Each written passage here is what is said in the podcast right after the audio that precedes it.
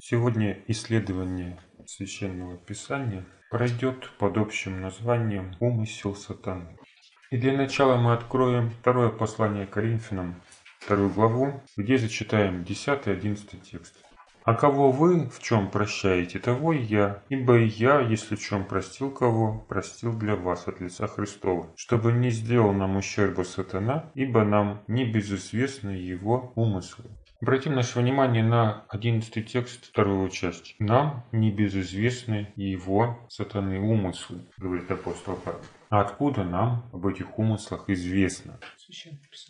Да сам Христос и апостолы говорят о том, каковы умыслы и планы сатаны. А вопрос возникает, зачем? С какой целью нам знать умыслы дьявола? Если ориентироваться на те слова, которые мы читаем в 11 тексте 2 главы 2 послания Коринфянам, то можно сказать, чтобы нам не сделал ущерба сатана, чтобы не было нам от него ущерба.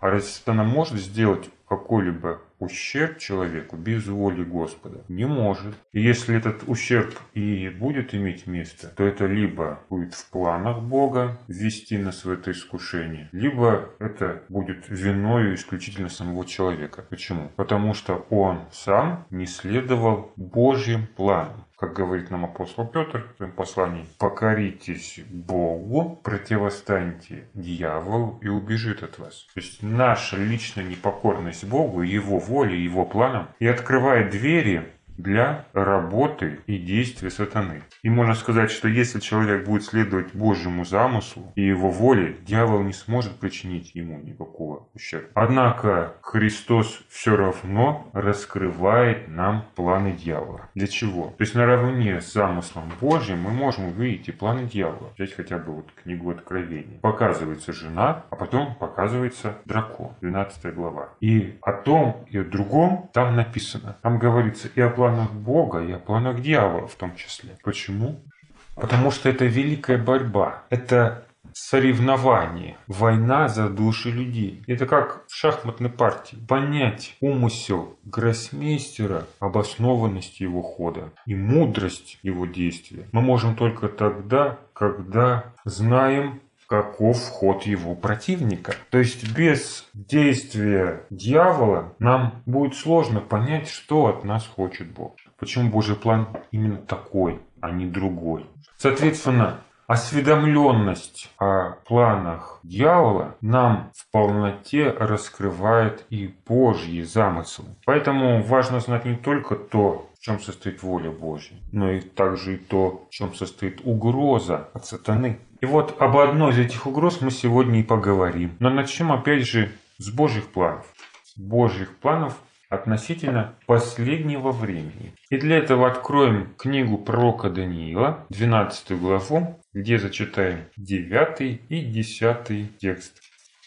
Можно с восьмого. Я слышал это, но не понял. И потому сказал, господин мой, что же после этого будет? И отвечал он, иди, Даниил, ибо сокрыты и запечатаны слова сии до последнего времени. Многие очистятся, убелятся и переплавлены будут. Нечестивые же будут поступать нечестиво. И не уразумеет всего никто из нечестивых, а мудрые уразумеют. Итак, мы видим, что описание событий последнего времени в данном тексте начинается с вопроса Даниила. Что же после этого будет? Даниил не понимает того, о чем говорит ему Бог. У него свои ожидания, свои представления о Божьих планах. И они никак не укладываются в канву того, что он увидел и услышал. Все пошло не так, как он себе представлял. Все иудеи ждали мессианского царства. А здесь мы что видим? Царство Антихриста. Вплоть до последнего времени, до времени конца. А когда же будет это мессианское царство? Что будет после этого? Непонятно. И какой дает ему ответ ангел, который принес ему эти вести? Он говорит, ты, Даниил, иди, потому что это закрыто и запечатано до последнего времени. То есть существует какой-то Божий план, который откроется только в последнее время. О чем нам и говорит книга Даниила, 11-12 глава. Но Даниилу это сегодня не понять. А кто сможет понять? А вот в 10 тексте об этом и говорится. Многие очистятся, убелятся и переплавлены будут. Нечестивые же будут поступать нечестиво, и не уразумеет всего никто из нечестивых, а мудрый уразумеет. В этих словах мы можем увидеть, для кого адресовано данное пророчество. Оно адресовано мудрым, которые очистятся, убелятся и переплавлены будут. И в то же время в этих словах содержится и сам план. То есть Божий план состоит в том, чтобы в последнее время люди очистились, убелились и были переплавлены. И это в свою очередь станет условием того, чтобы они что-то для себя поняли, то есть уразумели. Кто не сможет уразуметь? Нечестивые, потому что будут поступать нечестиво. То есть вот вам условия. С одной стороны, мы имеем знание, которое откроется в последнее время и для этого времени предназначено. С другой стороны, оно, это знание, будет доступно не всем, а тот, кто будет вести соответствующий образ жизни, кто будет очищен, убелен и переплавлен. То есть опять тот же самый принцип, который звучит и в учении апостолов. Покоритесь сначала Богу, потом противостаньте дьяволу и убежит от вас. Чтобы человеку быть осведомленным о Божьих замыслах, и не только о Божьих, но также о замыслах сатаны, ему нужно самому жить по Божьему плану, по Божьей воле. То есть в соответствии с тем учением, с тем светом, который ему уже открыт. И какая его цель? Больше людей к Богу привести, рассказать как можно большим людям о Христе. В этом состоит его миссия в данном случае. Нет, ему нужно очиститься, убелиться и быть переплавленным. Для чего? Если мы будем рассматривать это в контексте других Даниила, например, 9 главы, мы можем увидеть, что это нужно для того, чтобы была приведена правда вечная. Человек должен достичь этой вечной праведности, когда он уже не грешит. В этом состоит главный Божий замысел. И это является условием победы не только над властью зверя, о которой говорится в 11-12 главе и в других пророчествах Даниила, но и условием встречи со своим Спасителем. Так вот, если человек к этому плану не следует, то этот план, который сокрыт для последнего времени, ему и не откроется. Нет в этом смысла никакого. Он жизнь свою посвятил другому делу. И поэтому ему, как Данилу, будет ну непонятно, что хочет Бог. Ожидания одни, должно быть все вот так вот, а все складывается к тому, что нужно просто терпеть и очищаться. Об этом же и говорит Христос, когда описывает события последнего времени в 24 главе Евангелия от Матфея. О миссии апостолов проповедовать Евангелие всему миру сказано лишь отчасти и вскользь. А то, на чем делает он акцент, это терпением ваше спасайте души ваши. И кто живет в соответствии с этим замыслом, узнает о Божьих планах. Когда нужно говорить, когда нужно молчать, когда нужно идти, когда нужно бежать, Обо всем этом есть в книге пророка Даниила. И когда Христос комментирует ее в 24 главе Евангелия от Матфея, он связывает события, описанные в ней, с жизнью учеников в последние дни. Это не тысячелетия, как думают некоторые. Это реальные дни, которые в последнее время сократятся. Но это нужно будет знать кому. Кто желает приготовиться последнему времени, ко встрече со своим Спасителем. Кто же желает жить для себя, этот план не будет открыт. А даже если будет открыт, они его не поймут. Написано «не уразумеют». Мудрые уразумеют. Это вот те мудрые девы, которые приготовили запас масла заранее. Они поступили мудро. И те люди, которые повторят их путь, будут вести себя мудро, только они смогут что-то понять. А каким образом они поймут? Вот еще возникает один вопрос. Каким образом этот план станет им известен? Как он откроется? Вот Даниил получил эту раскладку, но ничего не понял. И сегодня люди читают книгу Даниила и пытаются сопоставить это с какими-то невероятными историческими периодами, которых в истории никогда не было. Тысячелетия. То есть смотрят книгу, видят непонятно что. Если эта книга запечатана, то как она будет распечатана? Каким образом? Придет какой-то новый пророк, который объяснит эти слова. Вот Христос пришел и стал объяснять. Кто-то понял из учеников? Нет. А если поняли, то поняли лишь отчасти. Конкретно того, что касалось их времени. Событий, которые должны были случиться в Иудее. Вот это они понимали. Поэтому и ждали. Вот сейчас конец должен быть. Но его нет. Христос не пришел. И у них тоже, как у Даниила, непонимание. А что происходит? Не пришел, но теперь нужно как-то налаживать быт, жить для себя. То есть стали поступать по-глупому. Естественно, понять уже ничего не могут. Но даже те, которые имеют другие цели в своей жизни, они-то как поймут? Об этом тоже говорится в книге Даниила. Мы имеем похожий текст в этой же 12 главе, 4. «А ты, Даниил, сокрой слова сии и запечатай книгу сию до последнего времени. Многие прочитают ее и умножится ведение». Как люди поймут? Когда они поймут? Когда услышат какое-то откровение от пророка? Или в каком случае? Написано, они поймут, когда прочитают. Знание умножится. А что значит умножится? Значит, какое-то знание было, да, об этой книге. Какое-то уже было представление об этой книге. Какое-то понимание уже имеется у них этого пророчества. Нельзя сказать, что они вообще ничего не понимают. Вообще ничего не понимают, что там написано. Многое понимают, да, многое понимают. Но это знание умножится. Особенно это применимо к 12 главе, о которой в данном случае идет речь. А 12 это продолжение 11, вы знаете. Это одно видение, в контексте которого и нужно рассматривать и 12 главу. То есть что-то есть, что они понимают, и это знание умножится. И умножится когда? Каким образом? Когда прочитают. Умножится, когда они будут исследовать эти пророчества. Не будет никакого нового откровения от человека, объясняющего то, что говорит в этой главе пророк. Христос уже все разложил по полочкам. Осталось это только прочитать и понять. Но не все смогут это сделать. Не у всех этот план уместится в их сознании, потому что у них свои представления, свои взгляды на вещи. А эти представления формируются именно их жизнью.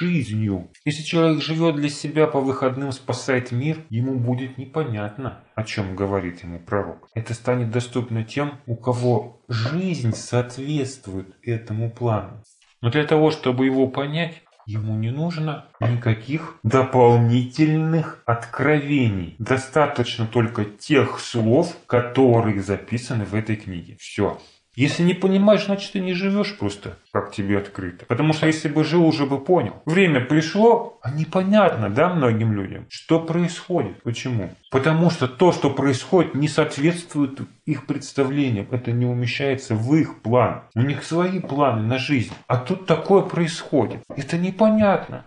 А кто живет приближением Царства Небесного, тот только и поймет, о чем хочет сказать нам пророк. Чем Бог говорит через пророка. Потому что самому пророку это непонятно. Таким образом, понимание Божьих слов зависит не от количества информации, которую люди получают. Они уже имеют эту информацию для того, чтобы понять. Это зависит от того, насколько их собственная жизнь соответствует Божьему плану. Но узнать о больших планах, чтобы знание умножилось, им нужно читать эту книгу. Прочитают и знание умножится. А если они не будут исследовать, а будут просто слушать пророка или пророков, они что-то поймут, им будет казаться, что понимают, но на самом деле они будут введены в заблуждение. Потому что Божий план открытия этой книги – это чтение, то есть исследование данного пророчества. А не Божий план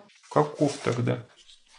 не читая ничего, слушать пророков. И об этом тоже говорит Христос в 24 главе Евангелия от Матфея. Начинает описание событий последнего времени со слов «Берегитесь, чтобы кто не прельстил вас. Многие придут и прельстят». Дословно ведут вас в заблуждение. То есть есть Божий план, а противопоставляется он замыслу лукавого. Как он в последнее время будет комментировать происходящее. Как? Вот через этих вот людей, которые будут вводить в заблуждение, выдавая то, что они от Христа. И написано, многих прельстят, многих ведут в заблуждение. Не о мире это написано. Христос обращается к своим ученикам. Вас ведут в заблуждение. К вам это относится. А как это может произойти? Как это случится вообще? Что людей могут вести в заблуждение. Ведь они все-таки Библию читают, может быть. Ученики-то Христа всяко должны хотя бы, ну пусть не пророчество Даниила изучать, но хотя бы Евангелие читать. Ну вот давайте посмотрим, как это происходит. Если Бог открывает истину через исследование Священного Писания, то как открывает свое знание, свое собственное знание или свое объяснение происходящему сатана. Бог через Библию, дьявол через пророков.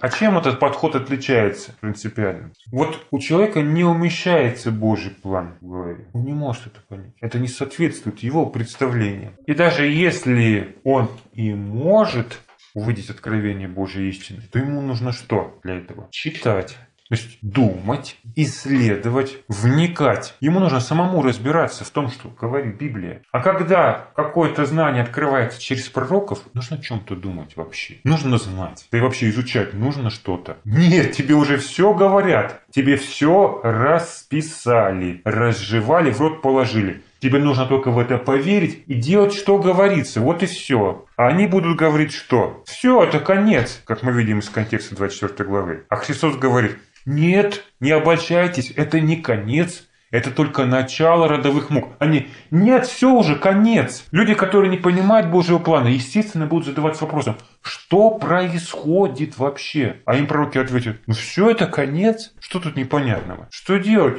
Наглаживай белую одежду и иди встречать Христа. Они введут в заблуждение. И для этого нужно что-то знать, исследовать, читать, размышлять над этим. Нет, одно другое исключает. Если тебе открывается какой-то свет через пророков, значит тебе не нужно ничего больше знать. Ты уже все получил. Тебе только нужно слушать то, что тебе говорят. Открывать Библию для этого не обязательно. А если ты еще будешь открывать Библию, вникать и разбираться, то ты сомневаешься в пророке, получается. Ты перечишь слово Бога. Это еще даже без чудес. Люди уже выбирают такой подход в своей вере. Почему? Потому что лень. Лень разбираться. И трудно жить, как говорит Христос. Вот Саул, например, помните такого царя в истории Израиля? Не интересовала Божья воля когда он преследовал Давида, он вообще задавался вопросом, правильно ли это? Может быть, действительно Давиду суждено быть царем над Израилем? Он пытался разобраться в этой теме, что-то разбираться, бегать надо за ним.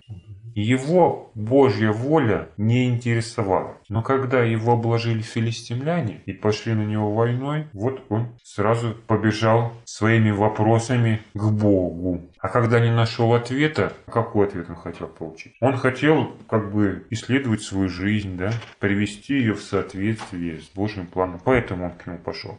Нет, его интересовало просто, что делать-то сейчас, что делать, как сохранить свою жизнь и свое царство, права на царство. И Бог ему что-то мог сказать? Вот чтобы тебе победить в этой войне, тебе нужно сделать следующее. Так в этом состоял Божий план, чтобы Саул ушел что мог ему Бог ответить? Бог молчал. Но он все равно ответ получил. И получил его, опять же, через кого? Через пророка. К волшебнице пошел. Потому что подумал, что хотя бы через волшебницу он получит это знание. Он в течение своей жизни не познавал волю Господа и не исследовал закона, и не смог поступить иначе и сейчас. Но душа требовала ответов. И он этот ответ получил. Но не в Писании, не в законе, а оккультным путем. И вот то, что людям предлагают пророки, о которых говорит Христос, это тоже оккультизм. Это сверхъестественное проявление силы или откровение какого-то знания, объясняющего происходящее. Что происходит? А это конец. Христос сейчас придет. И во многом эти знания соответствуют Божьему плану.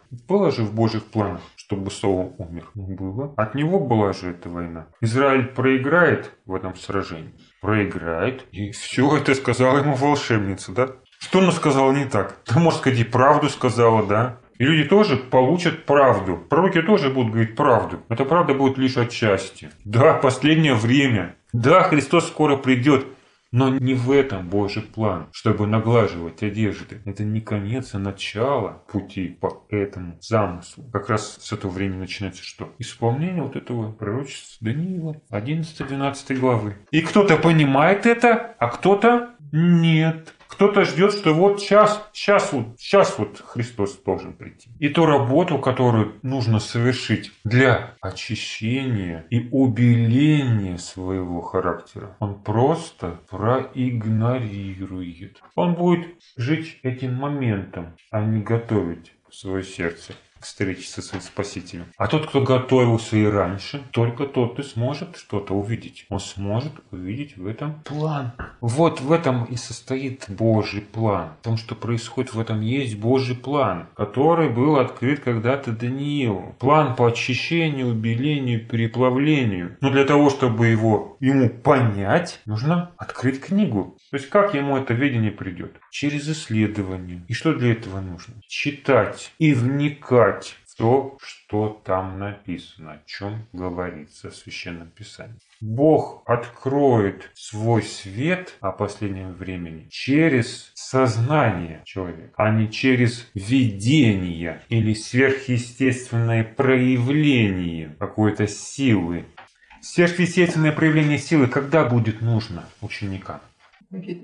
Когда они понесут свидетельство миру о наступившем часе Божьего суда. Дары Святого Духа – это суть, пишет апостол Павел, знамение для неверующих, дар для совершения служения. Таковым будет и его назначение в последние дни, для того, чтобы рассказать миру о больших планах и предупредить его о последствиях наступившего суда. Вот здесь нужна сила, особая сила, сверхъестественная сила, потому что их голос в противном случае просто не будет услышан. Но открывать истину о последнем времени Бог будет не сверхъестественным путем. В противном случае этот план приняли бы и кто? Это бы стало понятно бы в этом случае и неразумным. Не только мудрые бы разумели, но и глупые тоже бы уразумели, если бы Откровение этой истины было бы сверхъестественным, как язычники.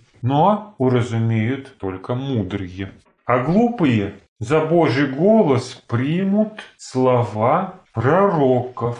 И для них это будет свидетельством излития Святого Духа позднего дождя. Понимаете? Вот эти пророки. Вот исполнение пророчества Иоиля. Так будут думать люди, которые еще не запечатлены.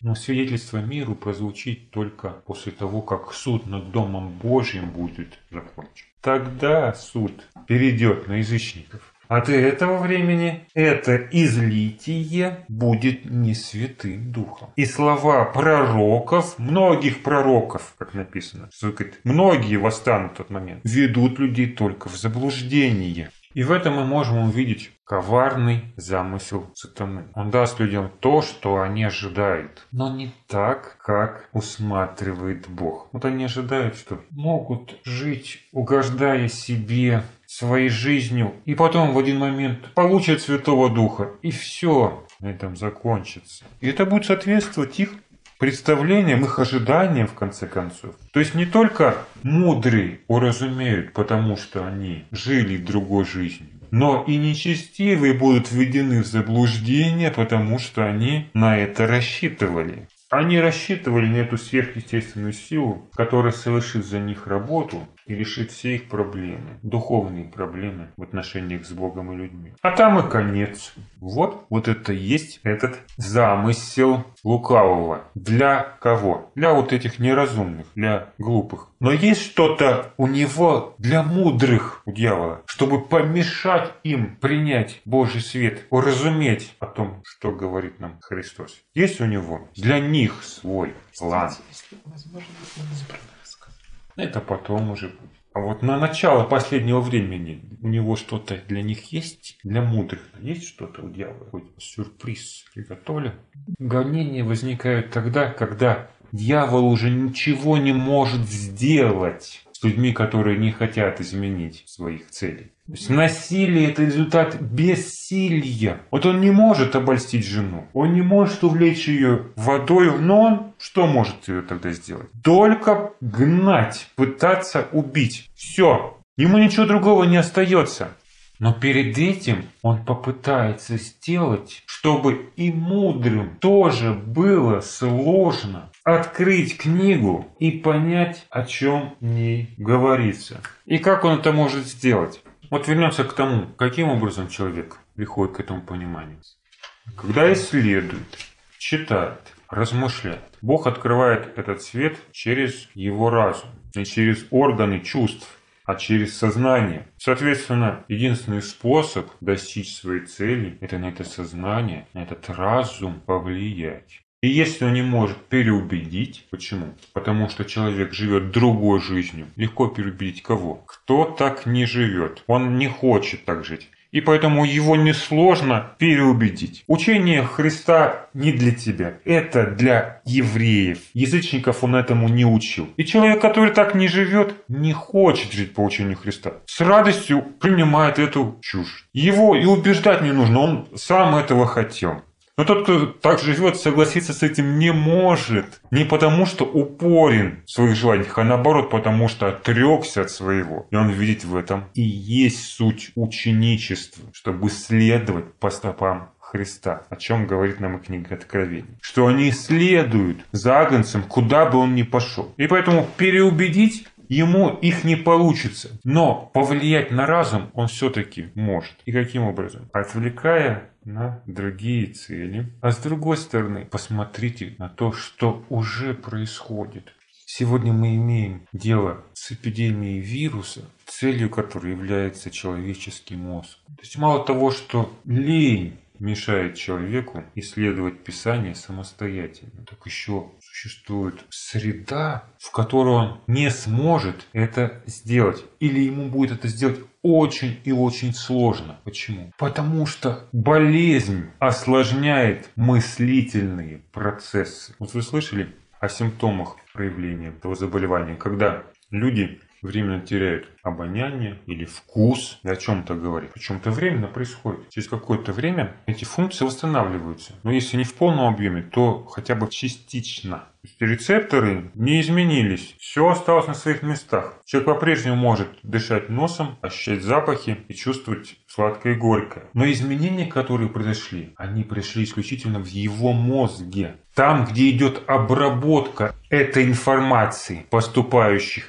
от рецепторов. То есть это указывает на неврологическую особенность этого заболевания. То есть этот вирус имеет своей целью человеческий мозг. И хотя многие умирают от пневмонии, все сходятся к выводу, что такое проявление – это исключительно иммунный ответ на нахождение вируса в организме. То есть не сам вирус уничтожает легкие, а иммунитет легких реагирует на присутствие вируса, что вызывает нетипичную пневмонию, то есть не такое, которое при респираторных заболеваниях, и отек, понижение ситуации, в конечном счете смерть. Причем у большинства людей это происходит бессимптомно. Это заболевание проходит бессимптомно. То есть у каждого человека свой иммунитет. И реагирует он по-разному. Кто-то, заразившись вирусом, заболеет пневмонией, кто-то умрет от этого, а кто-то, возможно, этого даже не почувствует. Или почувствует, но в виде проходящих симптомов. Ослабление зрения, потеря обоняния, вкуса или чего-то еще. То есть каких-либо неврологических заболеваний или симптомов, связанных именно с неврологическими нарушениями.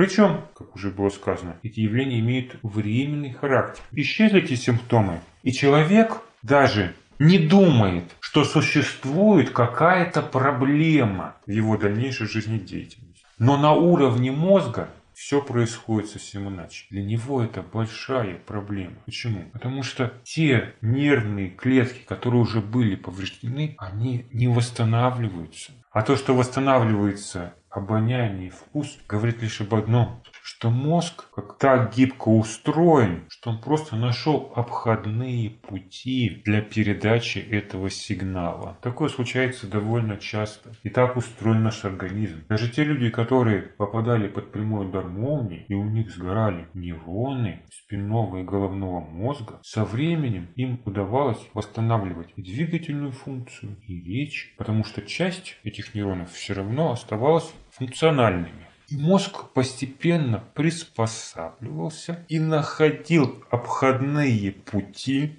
для передачи сигнала от тела, от органов чувств, зрения, слуха, обоняния, вкусовых рецепторов опять в мозг. То же происходит при этом временном прекращении обоняния, временной потери слуха и вкуса. Нервные клетки, они не восстановились, просто появился другой путь, по которому эта информация стала доставляться в отдел мозга, где эта обработка происходит. Но это не значит, что заболевание на этом прекратилось, заражение остановилось. Может быть, организм среагировал, выработал антитела, которые борются с вирусом. Таких вирусов и модификаций может быть много, и человек может болеть не один раз, опять же бессимптомно, как ему кажется. То есть через что человек получает вирус, тот орган в первую очередь связанный с этим мозгом, связанный с мозгом, и страдает. И казалось бы, если это все имеет временный характер и мозг умеет приспосабливаться, то в чем проблема, да? В чем проблема? Ну подумаешь, несколько дней вкуса не имел. Или слух на какое-то время ослабился. Ну вроде бы сейчас-то я слышу, да? Вроде бы вижу, могу чувствовать вкус пищи. И все, человеку этого достаточно, чтобы чувствовать себя спокойно. Ему страшно оказаться без зрения и без слуха. Даже будет неприятно, если он потеряет обоняние. Но когда эти основные функции восстанавливаются, он перестает видеть для себя угрозу в этом заболевании. Но на уровне мозга все происходит совсем не так. Дело в том, что Повреждение в одном участке мозга неизбежно приводит к перегрузке в других участках мозга, которые используются в передаче и обработке этой информации. Вот это можно сравнить с ситуацией, которая происходит в большом городе, когда закрывают один из главных проспектов. Закрыли проспект и чему это приводит? ДТП этому тоже может привести.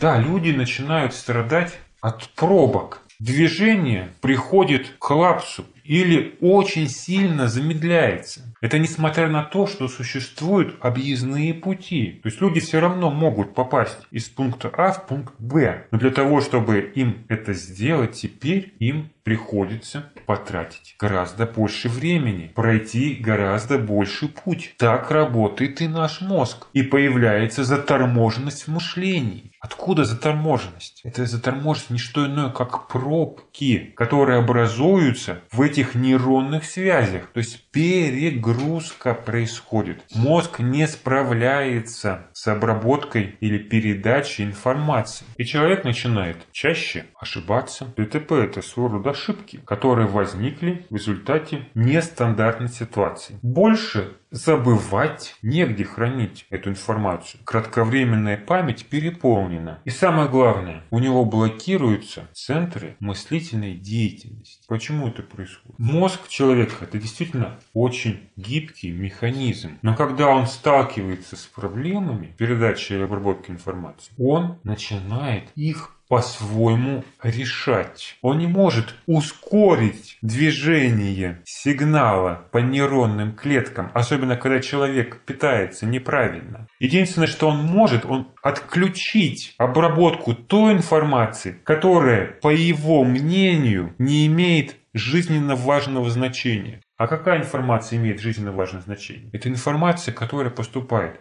от глаз наших, то есть зрения, от других органов чувств, слуха, вкусовых рецепторов, обоняния, осязание тоже имеет немаловажную роль для выживания организма. И вот на эти первостепенные функции, функции существования тела, он и выделяет все основные ресурсы, а остальные просто отключает. И вы покушали плотненько, а мозг отключился. Нет, он не отключился, он продолжает обрабатывать. Но только то, что связано с едой. Вы смотрите развлекательный видосик, и мозг все свои ресурсы бросает на то, чтобы это обработать. А ведь это колоссальное количество данных. Наибольшее количество данных поступает именно со стороны зрения. Слушайте музыку. Мозг на это бросает свои ресурсы. А что касается мышления, ну, если вы не подумаете пять минут, вы от этого не умрете. Так ведь? Если вы проваляетесь без сознания, от этого вам хуже не станет. Вашему организму вы выживете. Зрение потеряете, да. Сразу случится авария, попадете в ДТП или так споткнетесь, что можете умереть, этого организм не может допустить. А он же не знает, что вы там смотрите на дорогу или как котенок себя вылизывает. Так ведь? Этим занимаются уже аналитические центры. Ваше мышление. Но вы же не думаете о том, как трудно мозгу сейчас. Смотрите видео, слушаете музыку и не понимаете, а почему так сложно стало думать? Почему у вас отключился мыслительный процесс? Непонятно. Вы просто не можете сосредоточиться на цели. Вы просто не можете произвести каких-либо вычислений, расчетов или представить себе, что вам нужно для работы. Вы этого просто не можете сделать. Вам это очень трудно, потому что сейчас мозг занят совершенно другим. Он перерабатывает ту еду, которую вы набили свой желудок. Еще самое главное, если этот перегруз он имеет постоянно, то есть постоянно поступает информация от органов чувств. И при этом отсутствует мыслительная деятельность. То есть человек ни в чем не разбирается, не исследует, не сосредоточен на деле, то постепенно эти органы или отделы атрофируются. Это как отделы на предприятии. Они перепрофилируются, понимаете? Если экономистам нечего считать, или они бездельничают уже второй месяц, руководство мозгового центра думает, а не освободит ли нам это место под другой отдел, который сейчас перегружен? Так и происходит. Чтобы обрабатывать дальнейшие объемы информации, мозг ущемляет области, отвечающие за мыслительный процесс. И эти функции, которые блокируются, они либо деградируют, то есть распадаются нейронные связи, которые не используются, либо используются для других целей, опять же для обработки этой информации. И что происходит? У человека снижается интеллект, он тупеет, что и показывают последние исследования по заболеванию этим вирусом. Люди, которые его перенесли или перенесли бессимптомно, потеряли в IQ, они отупели, хотя продолжают дальше жить и не задумываются ни о чем. Конечно, если их трудовая деятельность не связана с умственной нагрузкой. Вот тут и приходится напрягаться, тут им приходится проявлять намного больше усилий, чтобы сосредоточиться на главном. А тот, кто не занят умственным трудом, тут, может, даже этого и не заметит. Его симптомами будет просто потеря памяти, отсутствие реакции, то есть сложнее будет реагировать на окружающую среду. Ведь для того, чтобы отреагировать, нужно эту информацию обработать, осмыслить, хотя бы отчасти. А если неосмысленно будет реакция, то это будет чисто на эмоциональном уровне, на уровне рефлекса. Человек будет делать чаще, не подумав, будет забывать привычные ему слова, испытывать трудности с формулировкой мыслей, потому что эти функции у него уже деградировали. И ничего еще не произошло, а дьявол уже подготовил людей к тому, чтобы слушать то, что им говорят, и не думать. Потому что думать будет очень и очень трудно, если возможно вообще в такой ситуации. И даже те, кто хочет открыть книгу и понять, тоже может смотреть тупыми глазами на, казалось бы, понятные ему буквы и слова. Разучился думать, делал акцент все это время на органах чувств, и мозг ему в этом помогал, но не заставлял себя исследовать, анализировать. Теперь, как результат, читает и тоже ничего не может понять, а повторяет одно и то же, что вбили ему когда-то в голову. Что ему остается? Только обращаться к долговременной памяти, тому хранилищу, которое лежит мертвым грузом и не используется, куда эти нейронные сигналы попадают очень редко. Мозг не модифицирует хранилище долговременной памяти. Это очень энергозатратный процесс. Он лучше сотрет из вашего сознания, что было 5 минут назад, чем запишет эту информацию туда, и потом будет ее оттуда доставать. Это как можно сравнить с тем, что вы убрали вещь в шкаф на верхнюю полку и заложили это еще коробками. И как часто вы будете к ней обращаться. Даже если вам она вот сегодня понадобилась, подумайте, лезть, разбирать, доставать, вынимать, потом обратно складывать лень. Как-нибудь обойдусь. Также мозг. То, что вы когда-то сложили, то там так и останется на очень-очень долго. А то, что здесь под рукой, ну, если будет бардак, вы сами в этом не разберетесь ошибки, потери, потери ориентации. Что-то хотел сделать, не помню тоже, что хотел и зачем. Какой есть выход из этой ситуации? Если не сопротивляться планам дьявола, не покоряться Богу, то мы будем как бревно по течению, которого унесет далеко и выбросит на берег неизвестно в каких местах. Мы не сможем управлять своей собственной жизнью. И поэтому даже если мы не будем поддаваться на убеждения лжепророков, то мы сами не будем понимать или давать отчета в том, что происходит и как нам нужно сейчас жить. Поэтому любое действие со стороны сатаны требует противодействия для того, чтобы нам не пострадать от его замыслов. И существует два принципа, два подхода противодействии планам лукавого. Внешний подход, можно назвать его так, и внутренний. Внешний состоит в том, чтобы свести к минимуму контакты с зараженными. Как распространяется вирус? Почему одни и те же люди, вернее, на один и тот же вирус разные люди могут реагировать по-разному? Это во многом зависит от среды их обитания. Там, где присутствует большая вирусная нагрузка, что это значит? Значит, большое скопление вирусов, грубо говоря, то, соответственно, и влияние на мозг и в результате на наше сознание будет намного больше. Это не только касается различных модификаций, но и одной модификации.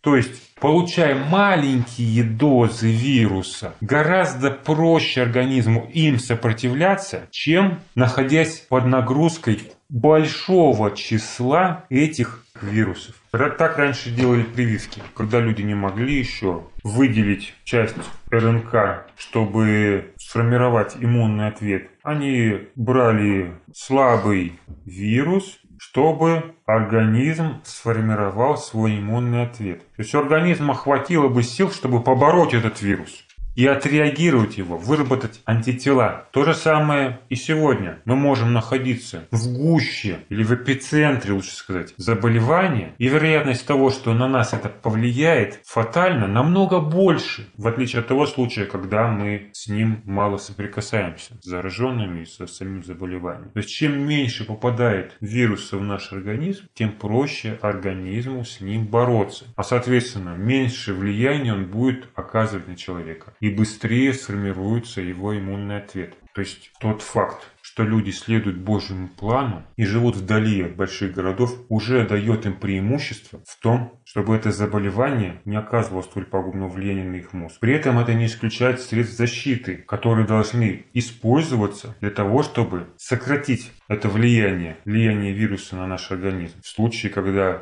приходится иметь контакты с зараженными людьми. То есть то, что люди следуют Божьему плану и придерживаются принципов гигиены, уже дает им определенные преимущества. То есть они отупеют последнюю очередь. Но и их тоже эта угроза не обойдет стороной. Даже если человек заразился и испытывает все существующие симптомы, даже если он начинает терять в интеллекте, он тоже может этому сопротивляться. И для этого существует внутренний подход. Он состоит в том, чтобы человек больше размышлял, думал, исследовал, занимался умственной деятельностью и меньше времени уделял информации, которая поступает к нему через органы чувств. То есть, с одной стороны, он может разгрузить мозг, чтобы иметь возможность думать, а с другой стороны, он может тренировать мозг и не давать мыслительному процессу остановиться и, соответственно, остановить деградирование своего мозга. То есть, чем больше он будет думать и чем меньше уделять внимание тому, что он ощущает, воспринимает, смотрит ли, слушает ли, наслаждается вкусом, тем он помогает мозгу решать те задачи,